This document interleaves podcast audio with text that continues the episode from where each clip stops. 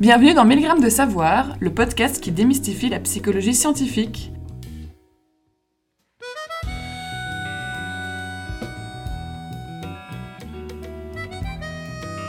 Bonjour, vous êtes en présence de Magali Beyla et de Pascaline Van Oost. Bonjour Magali. Bonjour Pascaline. Aujourd'hui, nous avons eu envie d'inviter Vincent Hederbit. Vincent, tu es professeur et chercheur en psychologie sociale à l'Université catholique de Louvain. Dans tes recherches, tu t'intéresses en particulier à la manière dont les groupes sociaux sont perçus et tu as mené de très nombreuses recherches sur les stéréotypes et les mécanismes associés à ce concept. Bonjour Vincent. Bonjour à toutes les deux. Dans tes recherches, tu t'intéresses beaucoup au jugement social, ce qui signifie, si je résume, à euh, comment on évalue des personnes et des groupes sociaux qui nous entourent.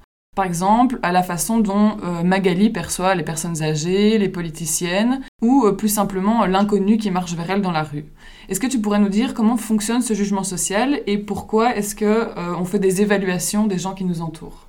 Ben, en fait, euh, quand on réfléchit deux secondes à ce que l'on a autour de soi, on est entouré continuellement de personnes, d'individus, de groupes, et euh, ce serait effectivement extrêmement difficile de fonctionner dans cet univers si on n'avait pas une façon d'y mettre un peu d'ordre. Et, une façon de mettre de l'ordre, ce qu'on appelle en termes techniques la catégorisation, c'est au fond de, de, trouver, euh, de mettre les groupes et les, gens dans, des espèces de tiroirs, dans des espèces de catégories où on peut les, les, retrouver facilement et on peut chaque fois y trouver des descriptions, des, des informations à propos des groupes euh, sociaux, par exemple des personnes âgées dont Magali euh, voudrait savoir ce qu'elles ce qu'elles sont, eh bien on retrouverait toutes ces informations. Et donc pour évaluer ces personnes, on a différentes euh, dimensions qui nous aident à, comprendre qui elles sont ben, Au départ, on a évidemment différentes sources, je dirais, d'informations. Hein. Euh, on ne se construit pas cette information de, de, nulle part. On le fait à partir de ce que l'on apprend, euh, des médias, de ce que nos parents nous enseignent, de ce que nos amis, nos pères nous, nous, nous, nous transmettent. Euh, on, on, le, on l'apprend aussi, on crée ces informations à partir de ce qu'on voit euh, que les gens font, leur comportement. Euh, au jour le jour, au quotidien, les gens font des choses et puis on, on en tire des conclusions. C'est ce qu'on appelle euh, l'attribution causale. On essaie de comprendre qu'est-ce qui peut être à l'origine de ce que euh, quelqu'un vient d'aider une vieille dame à traverser la rue. Est-ce qu'il est altruiste? Est-ce qu'il est, euh, simplement intéressé ou veut impressionner sa petite amie? Et donc toutes ces choses font partie des informations qu'on qu'on recrute à propos des, groupes et des gens qui nous entourent. Et c'est vrai que a priori comme ça, ça donne l'impression que c'est un peu un, un fourre-tout gigantesque dans lequel il n'y a pas d'organisation, il n'y a pas d'ordre. Très tôt en fait dans, dans dans, la recherche en psychosocial, on, s'est rendu compte que c'était en, réalité plus organisé que ça. Mm-hmm. C'était plus organisé que ça parce qu'il y avait des, des, forces sous-jacentes, des organisations sous-jacentes qui permettaient de donner du sens, comme par exemple ben, ce qui est positif et ce qui est négatif. C'est mm-hmm. évidemment très important. Il y a des choses qui sont plutôt favorables ou défavorables dans le jugement qu'on peut porter sur les gens. Maintenant, on s'est euh, assez récemment, au fond, rendu compte que, au-delà de cette seule dimension positive, négative, euh, on pouvait creuser un peu les choses. Et ce qui est vraiment intéressant, je pense, dans, dans l'évolution récente euh, à, à, ce propos, c'est que euh, on s'est rendu compte que les, les, les choses qu'on recrutait, les informations qu'on recrutait à propos des autres, elles répondaient en fait à des, à des préoccupations que, que, que, vous et moi nous avons tous dans nos interactions avec les gens. Et ces préoccupations, elles sont, elles sont très compréhensibles. Elles sont de savoir si les gens qu'on a en face de soi vont être des amis ou des ennemis. Hein, en mhm. fait, est-ce qu'ils vont collaborer avec nous? Est-ce qu'ils sont susceptibles de nous aider ou de nous mettre des bâtons dans les roues? Euh, Cette dimension est vraiment très importante. Et une autre dimension, c'est la question de savoir si les gens euh, qu'on a en face de nous ben, ont, les moyens, je dirais, de leur politique. Ont les ressources, ont le statut, le pouvoir, euh, qui fait que euh, si d'aventure elles ont envie de, nous nuire, eh bien elles pourraient parfaitement nous nuire, ou euh, si elles ont plutôt envie de nous aider, elles seraient en mesure de nous aider, ou à l'inverse, euh, même si elles ont envie de nous faire du mal, euh, ça n'aurait aucune importance parce qu'elles n'ont pas les moyens de le faire. Et donc ces deux questions que, je viens d'évoquer, elles sont au fond des questions un peu organisatrices de toute l'information qu'on euh, véhicule à propos des, gens et des, groupes qui nous entourent. C'est une question de, pouvoir, de ressources, cette question, on la traite généralement en parlant de compétences. Mhm. alors compétence est ici un mot un petit peu générique, hein, il ne faut pas l'entendre comme la seule compétence, mais c'est toutes les capacités, les ressources, la motivation des gens. Et puis il y a la chaleur. Euh, que l'on retrouve de nouveau euh, sous un, c'est un terme un petit peu générique qui veut parler en fait de, euh, le degré auquel on peut compter sur les autres comme des alliés ou plutôt comme des personnes qui vont être des ennemis. Aujourd'hui, on parle plutôt non pas de compétence et de chaleur, mais de dimension verticale. Verticale parce que la compétence, c'est souvent quelque chose qui renvoie au statut, à la hiérarchie sociale des gens, des choses. Euh, et euh, à la dimension horizontale, qui est une dimension plutôt d'échange ou, d'inimitié entre les, les, groupes et les gens. Super, c'est très clair. Alors peut-être je peux faire un petit, un petit disclaimer. En psychologie sociale, du coup, on parle souvent de haut statut ou de compétences euh, qu'ont certains groupes. Ça ne signifie pas que nous pensons que certains groupes valent mieux que d'autres, mais c'est plutôt pour dénoter du fait que certains groupes sont avantagés, que certains groupes occupent des positions qui sont associées à plus de prestige dans notre société, et que certains groupes sont évalués comme plus compétents en moyenne. Ça, ce n'est pas un jugement de notre part, mais c'est plutôt un reflet de euh, leur perception euh, euh, par les gens. Et donc, si je comprends bien, notre jugement à l'égard d'une personne a tendance à être influencé par des traits, des caractéristiques que l'on attribue aux groupes sociaux auxquels appartient cette personne. Il semble aussi que les traits euh, sur lesquels se base notre jugement soient principalement répartis en deux catégories, donc la chaleur et la compétence. On aurait donc schématiquement quatre possibilités, avec des groupes qui sont haut ou bas sur la chaleur et des groupes qui sont haut ou bas sur la compétence. Euh, est-ce que tu pourrais donner quelques exemples de ces quatre cadrans?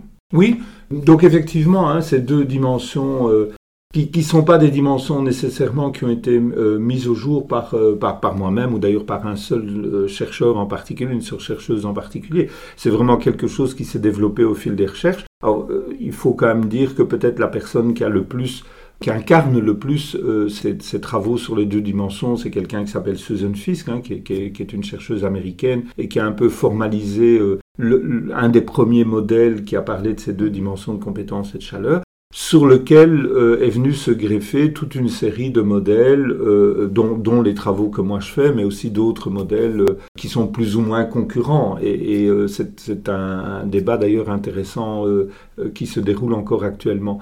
Mais ces deux dimensions de compétence et chaleur, effectivement, quand on les croise, on crée d'une certaine manière virtuellement quatre catégories de gens des gens qui sont hauts en chaleur et en compétence, ou bas en chaleur, bas en compétence. pour donner un exemple, euh, si on prend euh, la dimension de, de, compétence, cette fameuse dimension verticale de hiérarchie, eh bien, on a des groupes qui sont qui ont des ressources, qui ont du pouvoir ou du statut ou de la reconnaissance, du prestige, mais au fond, euh, donc ils sont hauts en compétence, si on peut dire, mais qui, ne sont pas nécessairement nos alliés, qui ne sont pas nécessairement les gens avec qui on veut frayer, avec qui on veut passer du temps, euh, ben, on pense typiquement à des banquiers euh, ou, à des personnes qui sont plutôt euh, des, chefs d'entreprise, par exemple, des capitaines d'industrie, où on se dit, bon, ok, voilà, ça ce sont des gens qui sont puissants, mais c'est pas mon copain.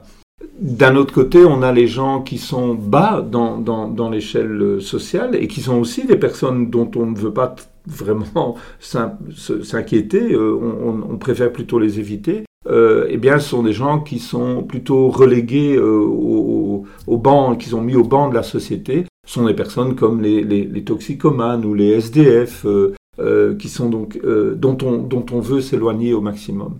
Si on va du côté des personnes qui sont plutôt sympathiques à nos yeux, qui sont plutôt chaleureuses, on retrouve là aussi des personnes qui sont en haut de l'échelle sociale ou en bas de l'échelle sociale. Alors, de manière assez évidente, les gens qui sont les plus sympathiques, mais qui sont aussi assez euh, prisés sur le plan de la hiérarchie sociale, ben, en fait, c'est nous. En, fait, c'est la majorité. C'est notre groupe. C'est le, groupe des gens euh, euh, qui sont dans la norme, on pourrait dire, et avec qui on s'entend bien. Ça ne veut pas dire pour autant que tout le monde va considérer que son propre groupe est élevé dans la hiérarchie sociale ou sympathique mais en général, c'est plutôt ce qui se passe. Et alors, on a des groupes qui sont euh, en bas de la hiérarchie sociale, mais dont on trouve qu'ils sont malgré tout euh, chaleureux, sympathiques et dignes, d'attention, sont typiquement des personnes euh, faibles dans, l'environnement social, ou jugées comme telles, à tout le moins, comme par exemple les personnes âgées, des, personnes qui sont porteuses d'un handicap.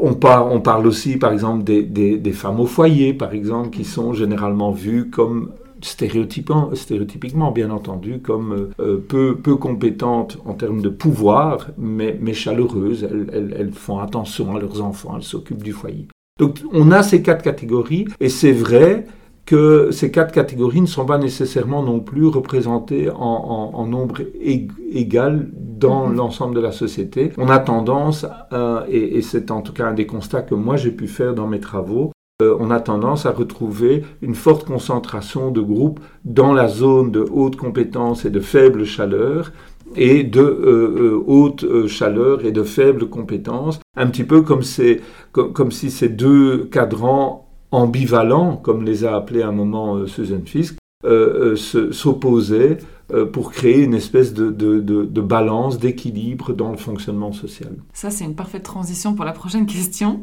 qui est que, du coup, dans tes recherches, tu t'es intéressé aussi aux dynamiques qui peuvent être présentes entre cette dimension de jugement. Et une question qu'on peut se poser, c'est est-ce que la manière dont on juge la compétence de quelqu'un va influencer dont on juge sa chaleur ou sa sociabilité?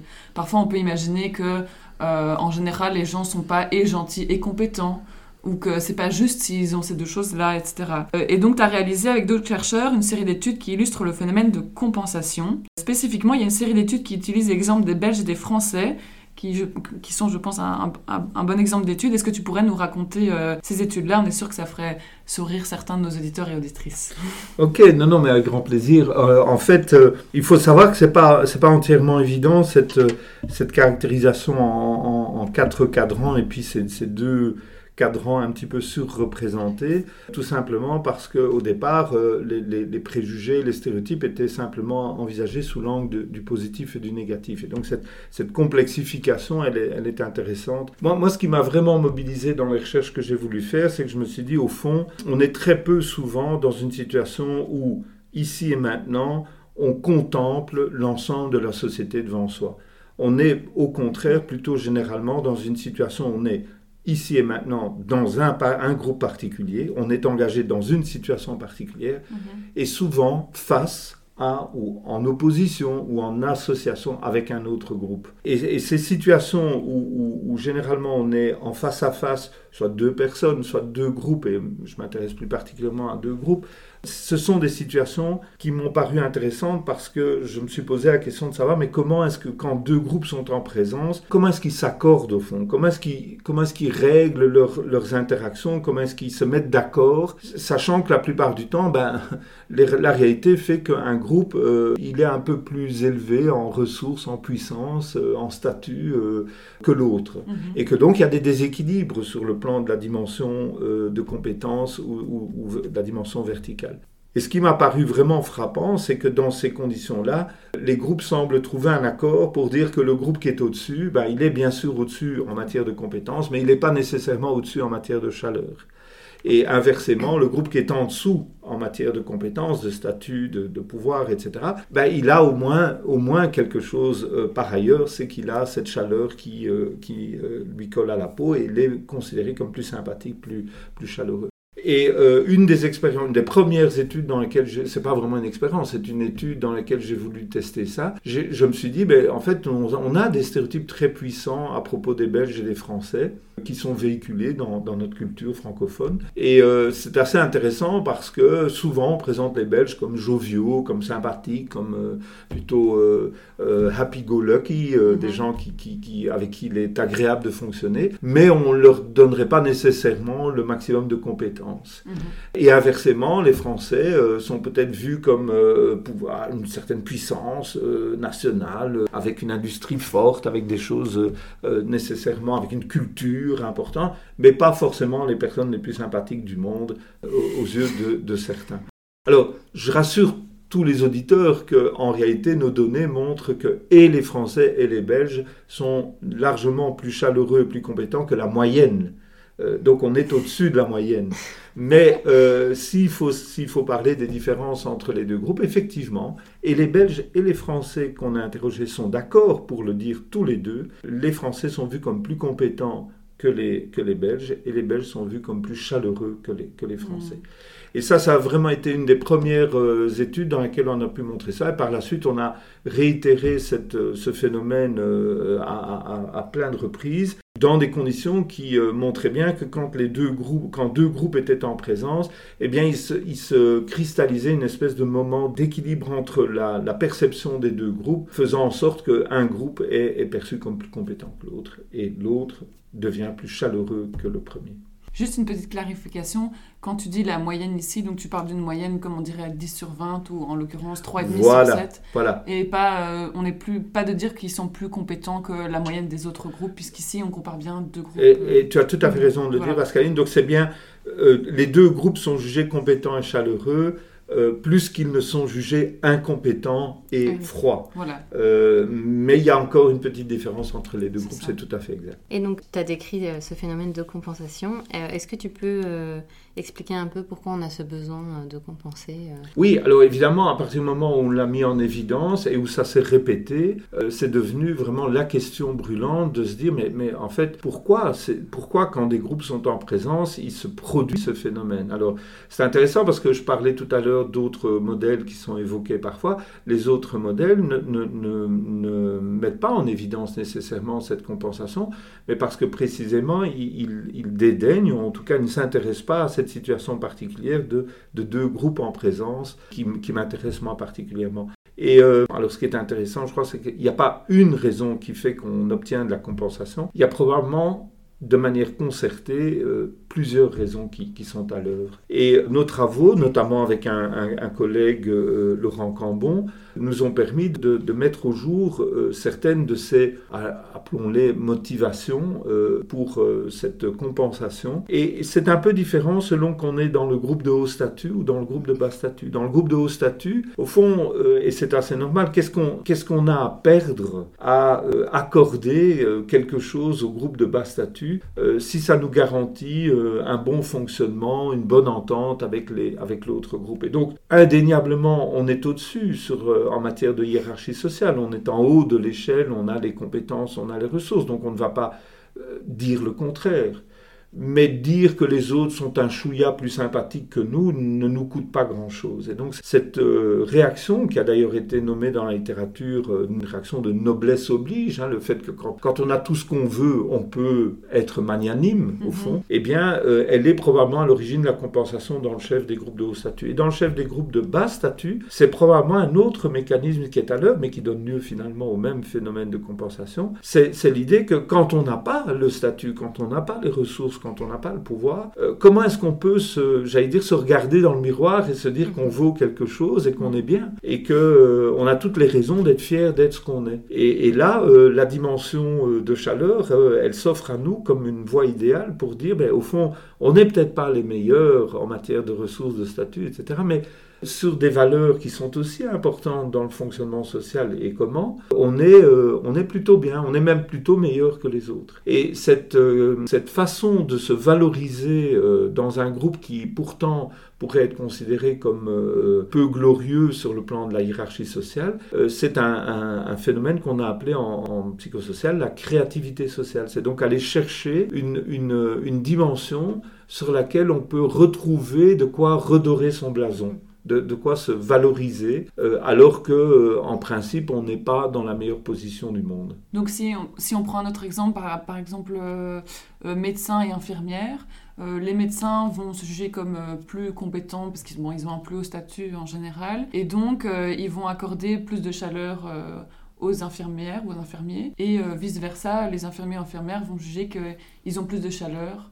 n'en ont euh, les médecins. Alors très vraisemblablement, alors effectivement, euh, l'exemple est, bien est choisi parce que, de nouveau, il est indéniable que et médecins et infirmiers, infirmières sont des, sont des personnes compétentes et sont des personnes chaleureuses. Mais s'agissant de les comparer entre eux ou entre elles, on s'accordera pour dire que l'expertise, le statut, le pouvoir, la compétence se trouvent plutôt un peu plus du côté des médecins, bien entendu, mais que la compréhension du facteur humain, la, bienveillance, l'attention aux, besoins du malade euh, est peut-être un peu plus incarnée par euh, le personnel infirmier. Et, de cette manière, euh, les deux groupes peuvent fonctionner de concert dans quelque chose qui, au fond, les valorise. Mm-hmm. Et, je crois que c'est vraiment important de comprendre que cette compensation, euh, elle, contribue à huiler au fond les rapports sociaux entre les groupes dans des situations où les groupes s'entendent. Parce que bien entendu, lorsque les groupes ne s'entendent pas, on verra euh, de part et d'autre des contestations de, de, cette euh, compensation. Quand des groupes sont en conflit, eh bien chacun des deux groupes revendiquera d'être probablement meilleur que l'autre groupe sur alors peut-être pas l'ensemble, mais une grande partie des dimensions euh, auxquelles on peut penser. Donc la compensation, c'est quelque chose qui ne se produit pas nécessairement en tout lieu, en tout temps, mais dans des contextes où les groupes s'entendent et où, euh, je dirais, la mécanique sociale euh, fonctionne utilement et agréablement. Ben justement, parlant du contexte, parfois les rapports entre les groupes évaluent au cours du temps. Enfin, du coup, les, attributions de chaleur et de compétences varient en même temps? Oui, euh, euh, de nouveau, dans la lignée de ce qui vient d'être dit, euh, le, phénomène de compensation, il, est au fond une caractérisation des groupes ici et maintenant, dans les rapports qui existent, mais ces choses peuvent évoluer. Et alors, en Belgique, on connaît bien cet exemple, peut-être que nos auditeurs francophones non belges le connaissent moins, mais au siècle dernier, les, les, Flamands étaient économiquement extrêmement pauvres, extrêmement, avaient peu de ressources et l'industrie et la richesse se trouvaient dans le sud du pays euh, qu'on appelle la Wallonie. Et à ce moment-là, les Flamands étaient décriés comme des personnes peu compétentes et sympathiques, euh, un peu bêtes, un peu, un peu simplettes. Euh, voilà, les francophones étaient sérieux, travailleurs et, peut-être moins joviaux. Aujourd'hui, la, la, situation économique a complètement été inversée et, la richesse de la Belgique se trouve essentiellement industriellement, économiquement au nord du pays. Et euh,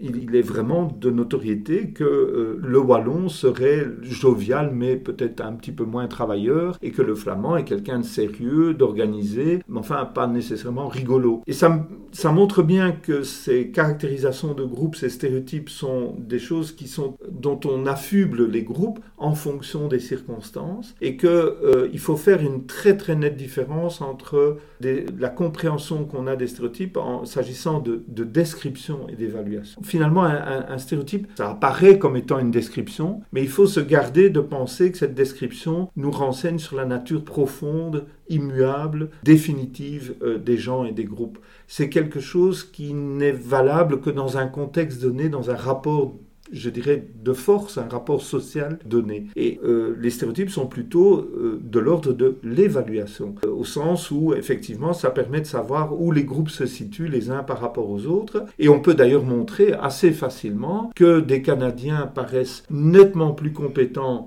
et euh, moins joviaux quand on les compare à des Japonais, euh, mais que si on compare ces mêmes Canadiens à des Brésiliens, tout à coup les Canadiens nous paraissent euh, très compétents et nettement moins joviaux. Il, y a, il y a des, des, fluctuations qui sont dues de façon importante historiquement en matière de stéréotypes, mais elles sont aussi parfois, dans une comparaison plutôt que dans une autre, révélatrices de ce que nous utilisons des stéréotypes comme des outils pour interagir avec les gens, bien plus que comme des caractérisations définitives de, des personnes avec qui nous fonctionnons. Et donc euh, la psychologie, enfin je, comprends que donc les stéréotypes sont avant tout des évaluations, mais est-ce que la recherche en psychologie, euh, est-ce qu'elle le fait ou est-ce qu'elle pourrait essayer de débunker certains stéréotypes? Par exemple, si on perçoit que euh, les Wallons sont très chaleureux, de, faire des études pour montrer que les Wallons en général le sont ou ne le sont pas, ou peut-être d'autres groupes qui sont davantage euh, décriés ou marginalisés dans la société. Euh, on peut penser à des stéréotypes sur euh, des migrants ou des choses comme ça. Est-ce que la psychologie a ce rôle de chercher si les stéréotypes, si ces évaluations sont vraiment le reflet d'une certaine réalité? Alors, la question est vraiment complexe parce que d'une certaine manière, la, difficulté vient de ce que les, stéréotypes créent la réalité. Et donc, d'une certaine façon, je peux dans le même temps dire que les stéréotypes sont extrêmement, euh, j'allais dire, discutables ou fugaces ou, dépendent des circonstances ou du contexte dans lequel on, euh, se, situe. Mais en même temps aussi, euh, les stéréotypes ont cette, cette cette capacité à, créer la réalité. Je m'explique. Quand, vous êtes persuadé qu'un groupe est euh, violent et délinquant, eh bien, il y a de fortes chances que vous adoptiez des comportements à l'égard de ce groupe qui sont pas très sympathiques et qui font que ce groupe, euh, en retour, euh, répondra de manière violente et probablement pas très chaleureuse à votre égard. Et vous verrez dans ces réactions de ce groupe la démonstration que votre stéréotype était avéré. Et donc, il y a des phénomènes de confirmation qui, sont euh, particulièrement à l'œuvre dans, le cadre des stéréotypes et qui font d'ailleurs que les stéréotypes sont souvent, subjectivement aux yeux des, gens, extrêmement vrais. Mhm. Parce qu'effectivement, ils sont chroniquement inscrits dans les rapports qu'on a les uns avec les autres. il prend énormément de temps et d'énergie de changer des stéréotypes euh, de manière telle que euh, on puisse changer son comportement et euh, en retour que le comportement du groupe dont, dont il est question dans nos stéréotypes change son comportement à notre égard. Donc il y y a une inertie au fond très forte la plupart du temps des stéréotypes. Maintenant, il y a des stéréotypes dont, dont on peut penser qu'effectivement, sur un plan strictement descriptif, ils sont, on peut les considérer comme vrais parce que effectivement, les, les, personnes aujourd'hui dans les groupes euh, visés font, agissent de la manière dont on s'attend à ce qu'elles qu'elles le fassent.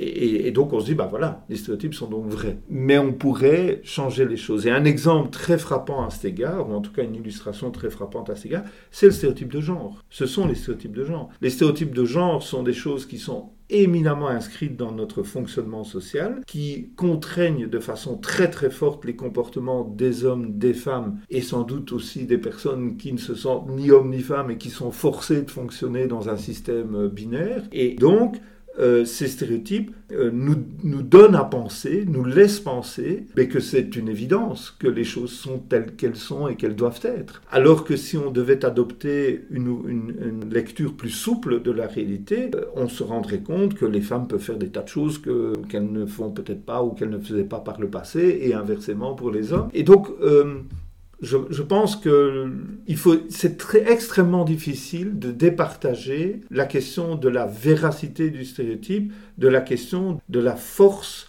avec laquelle le stéréotype peut être confirmé dans les rapports sociaux dans lesquels euh, ils. Et donc pour, pour, revenir un instant au stéréotype de genre de manière plus explicite, la, manière dont les stéréotypes sont euh, au fond, euh, confirmés et, pérennisés dans, les rapports entre hommes et femmes, par exemple, euh, tiennent aussi au fait que euh, les stéréotypes n'ont pas seulement cette qualité d'être descriptives au sens où elles reflèteraient naïvement, simplement, sans arrière-pensée la, la réalité des choses, mais en fait les stéréotypes sont des armes, les stéréotypes sont des outils. Les stéréotypes sont des outils parce qu'ils permettent de dire aux gens ce qu'ils doivent faire et permettent de dire aux gens ce qu'ils ne peuvent pas faire. Et donc, des stéréotypes de genre en particulier, eh bien, on pressent bien que pour une femme, il y a un certain nombre de choses qu'elle peut faire, un certain nombre de choses qu'elle doit faire, un certain nombre de choses qu'elle ne doit pas faire, et surtout un certain nombre de choses qu'elle ne peut pas faire. Et il en va de même pour l'homme. Et donc, ces stéréotypes qu'on appelle des stéréotypes prescriptifs, il faut euh, faire des choses, et des stéréotypes proscriptifs, il n'est pas question de faire certaines choses, sont des espèces de garde-fous qui montrent, euh, qui montrent toutes les limites de notre champ d'action, de notre marge de manœuvre dans un système donné, dans un système social donné, et qui font qu'on ne peut pas euh, faire n'importe quoi, prétendument, dans un système social quand on est une femme, quand on est un homme. Et ça donne encore une fois de l'eau au moulin à cette impression que l'on a que ben, les choses sont comme elles sont, et évidemment que les femmes sont ce qu'elles sont et les hommes sont ce qu'ils sont mais il pourrait en aller autrement. Donc, par exemple, le fait qu'il y a le stéréotype que les hommes doivent être euh, dur, euh, solide, etc., peut s'accompagner d'un stéréotype euh, prescriptif qui fait ou proscriptif, pour le coup, qui ne doivent pas pleurer ou que quelque chose comme ah, ça. Absolument, et les sanctions sont immédiates. Ce sont des sanctions sociales et, les auditeurs et les auditrices comprendront bien que quand quelqu'un se départit de ce qui est le socle des choses qu'il est possible de faire, eh bien, socialement, très rapidement, il y a des retours de manivelle il y a des retours de manivelle. Quand une femme atteint des responsabilités dans des entreprises, eh bien, ne dit-on pas que c'est un homme en jupon, que c'est plus une femme, que, que c'est quelqu'un, ou quand un homme euh, exprime ses sentiments de manière trop euh, euh, expansive, c'est une femmelette. Et ces sanctions sociales, elles n'ont alors évidemment, quand on les évoque comme ça, on en sourit euh, volontiers. Mais au long d'une vie, euh, sur des cours de récréation, dans des lycées, dans des collèges, etc., tout ça, ça s'inscrit dans le long terme, dans les euh, séries télévisées, dans toute cette culture nous amène à dire ça on peut faire, ça on doit faire, ça on ne doit pas faire, ça on ne peut pas faire. Et ça constitue une espèce de barrière au, au sein desquelles on est obligé de fonctionner. On en profite pour conseiller aux auditrices et auditeurs notre épisode sur le backlash, un épisode de 100 grammes sur le backlash, et notre épisode de 100 grammes sur la socialisation genrée, puisque ça s'inscrit un peu dans mhm. ce que tu décris ici.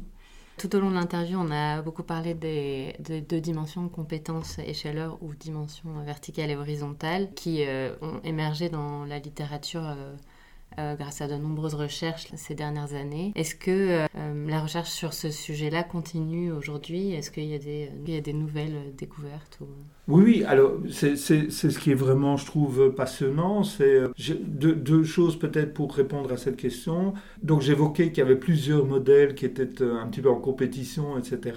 il y a une chose que je voudrais souligner, c'est que euh, les différents tenants de, ces modèles, il y a quelques années, se sont euh, mis autour d'une table et ont, proposé de faire ce qu'on appelle euh, en science aujourd'hui une collaboration adversariale. C'est un, mode de fonctionnement qui consiste au fond à, dire on n'est pas d'accord, on a des modèles un peu différents, mais discutons-en plutôt que de s'écharper par article interposé. Et ces, différentes personnes se sont mises autour de la table et donc j'ai eu l'occasion de, prendre part à ce, à ce débat. Et ça a permis non seulement de clarifier les choses, euh, et comme j'ai déjà évoqué, par exemple, de dire que le modèle de la compensation, il était essentiellement pertinent dans des contextes avec des groupes euh, en nombre restreint et, et euh, dans des situations particulières euh, de non-conflit par exemple. Mais surtout, on s'est tous euh, mis d'accord pour faire avancer la recherche, pour essayer de préciser un peu ces dimensions et pour dire au fond la dimension verticale et la dimension horizontale, qui est d'ailleurs un terme, une terminologie qu'on a adoptée collectivement à ce moment-là parce qu'il y avait voilà des dissensions un petit peu sur les labels et les paternités, maternités des labels sont toujours un problème un petit peu. Et on a décidé de parler de dimension verticale et horizontale. Et on a euh, surtout euh, proposé de distinguer au sein de la dimension verticale et au sein de la dimension horizontale des euh, facettes parce que la dimension verticale, la compétence, eh bien, elle se, se caractérise pas par de la compétence uniquement, mais aussi par de ce qu'on appelle de l'assertivité, de une espèce de motivation, d'affirmation de soi, de, volonté. Euh, et donc, aujourd'hui, on parle de dimension verticale et d'une part de capacité et d'assertivité comme étant les deux facettes. Et par ailleurs, pour la dimension horizontale, la chaleur, ben, il y, a, y, a, cette notion, bien entendu, qui tombe sous le sens de sociabilité, de, de sympathie, euh, mais il y a aussi un aspect, une facette de, moralité de, sincérité, d'honnêteté. Et donc cette facette, ces deux facettes de sociabilité et de moralité sont aujourd'hui des parties, euh, des composantes de, la dimension euh, horizontale. Et je dirais qu'il y a une, activité intense aujourd'hui pour euh, essayer de, décrypter un petit peu comment ces facettes fonctionnent, parce qu'elles ne fonctionnent pas évidemment nécessairement exactement de la même façon. On ne va pas rentrer dans les détails ici, mais c'est tout à fait fascinant de voir ce, champ de recherche bouillonner euh, à ce propos. Alors peut-être une dernière question. Je pense que beaucoup d'auditeurs, d'auditrices se disent Ah mais moi, j'essaie de de pas me baser sur les stéréotypes, c'est pas bien d'avoir des stéréotypes, etc. Et donc ils peuvent avoir l'impression que euh, il ou elle, lorsqu'on rencontre une personne euh, qui vient vers nous dans la rue, ah non mais moi je fais abstraction des stéréotypes, etc. Donc si par exemple on rencontre une personne qui vient de Versailles ou de Hucle, euh, on peut s'attendre peut-être à ce que ces personnes soient conservatrices ou riches, euh, par exemple. Est-ce qu'on va d'office prendre ça en compte dans notre comportement? Est-ce que ça va d'office nous affecter? Ou, bien non? Est-ce qu'on va pouvoir résister, entre guillemets, à, aux stéréotypes qui viennent naître dans notre tête? Comment est-ce que ça fonctionne euh, pour des interactions un peu plus, je, vais dire, face à, face à une autre personne comme ça qui vient vers nous qu'on ne connaît pas? Comment ça mhm. fonctionne? Ben, Il y a eu énormément de recherches sur ces, sur ces aspects dans le domaine des stéréotypes et des préjugés. Il y a évidemment énormément de, de, de facteurs qui jouent. Il faudrait voudrais peut-être commencer par dire que euh, ce serait illusoire de penser qu'on peut fonctionner sans stéréotypes. Ça, ça veut dire c'est illusoire d'imaginer que l'on puisse aborder euh, sa vie quotidienne en disant je fais abstraction des connaissances que j'ai à propos du monde pour fonctionner et j'apprends, j'allais dire, de manière nouvelle ou de manière euh, fraîche à chaque fois que je rencontre quelqu'un et je suis ouvert à ce que cette personne est. C'est pas possible, c'est tout simplement pas fonctionnel, ce serait pas viable de fonctionner comme ça. On doit se reposer sur des connaissances antérieures. Et donc quand on rencontre quelqu'un, immanquablement, on fait feu de tout bois pour euh, essayer de donner du sens à ce qui va être probablement, possiblement, une interaction avec cette personne. Mm. Évidemment, si nous n'avons pas à interagir avec quelqu'un, on peut se passer de se poser la question, mais si la personne est quelqu'un qu'on va rencontrer, on a intérêt sans doute à euh, utiliser ses connaissances. Alors, dans la recherche, on a, on a fait au fond des distinctions assez, assez fortes entre ce qu'on appelle techniquement l'activation du stéréotype et l'application du stéréotype. Et l'activation du stéréotype, c'est l'idée qu'une fois qu'on a catégorisé quelqu'un, eh bien, il faut un minimum de ressources cognitives. Il faut, alors, des ressources cognitives, c'est un terme un peu générique pour dire il faut un minimum de, de temps, de capacité, de, de, de, disponibilité euh, mentale mhm. pour, pour pouvoir recruter ces connaissances. Et donc, voilà, on me dit que quelqu'un est duc. Euh, si j'ai pas le temps de penser plus que ça, ben, je sais rien en faire. Mhm. Et ça, donc, j'aurais simplement catégorisé la personne, mais je n'aurais pas activé mon stéréotype. Si par contre, j'ai un, un, minimum, un minimum de ressources pour faire ça, je peux activer et je peux utiliser utiliser tout le savoir que j'ai accumulé sur les gens de Versailles ou les gens de Hucle et euh, euh, le mettre en éveil, j'ai envie de dire. Et euh, la, dernière étape qui a été mise au jour dans les recherches, c'est l'application. Et là, je dirais, c'est l'étape au fond précisément celle qui, dépend le plus de la, on parlera peut-être de la volonté, c'est un, mot un peu fort, mais de, la propension de la personne à utiliser ces stéréotypes, à réellement tabler sur les stéréotypes pour fonctionner avec l'autre personne. Donc, on catégorise la personne. Si on a un minimum de ressources, on peut recruter ses connaissances. Et puis vient le fait de savoir est-ce qu'on est va utiliser ces stéréotypes? Est-ce qu'on va les appliquer? Et là, euh, plus on a des ressources, plus on est susceptible de ne pas les utiliser. Mm-hmm. Et en fait, d'une certaine manière, plus on est en capacité de, j'allais dire, en, maîtrise de la situation, plus on peut prendre ses distances avec ces mhm. stéréotypes. Par contre, si on est submergé de tâches et si on est, euh, on, doit être au four et au moulin à ce moment-là, eh bien là, comme on aura activé ses connaissances, comme on aura activé ces stéréotypes, eh bien, fort heureusement, on les aura à notre disposition pour fonctionner avec la personne. On fera peut-être des erreurs, on fera peut-être des gaffes dans ce qu'on fera avec la personne, mais au moins on pourra fonctionner avec la personne. Et donc, la séquence est assez, assez claire, me semble-t-il. On catégorise quoi qu'il arrive, on active avec un minimum de, ressources euh, intellectuelles, on peut activer, et fort heureusement, on, on, a des choses à notre disposition pour interagir, mais on va utiliser ces éléments que si on a véritablement l'occasion de ne pas euh, se, dégager de cela, que si on est forcé de le faire, si on a des ressources, on peut, le cas échéant, décider de s'en distancier. On peut aussi décider de les appliquer euh, de manière voluptueuse mm. et, de de se complaire dans le fait qu'effectivement quelqu'un de Versailles ou d'Ucle est riche et mérite tout notre dédain. Donc par exemple, si je rencontre une personne d'Ucle dans la rue, ou de enfin peu importe hein, et que j'ai toutes mes j'ai toutes mes ressources peut-être je vais me dire euh, ok bon je vais essayer de pas euh, mal lui parler, peut-être qu'en fait euh, qu'elle a un peu d'argent mais que je, je, peux quand même bien m'entendre avec elle. Alors que peut-être si j'aurais rencontré cette même personne après avoir fait un accident de voiture, j'aurais beaucoup de ressources cognitives qui seraient allouées au stress et à gérer la situation. Et donc j'aurais pas les capacités à me distancier de, mon stéréotype et donc je lui parlerais mal parce que j'ai en tête me dire bah de toute façon c'est une snob, elle m'a rentré dedans et elle s'en fiche, euh, quelque chose comme ça. Tu viens de donner une description exacte de la situation que j'ai évoquée. Super. Merci beaucoup Vincent. Oui, merci à vous.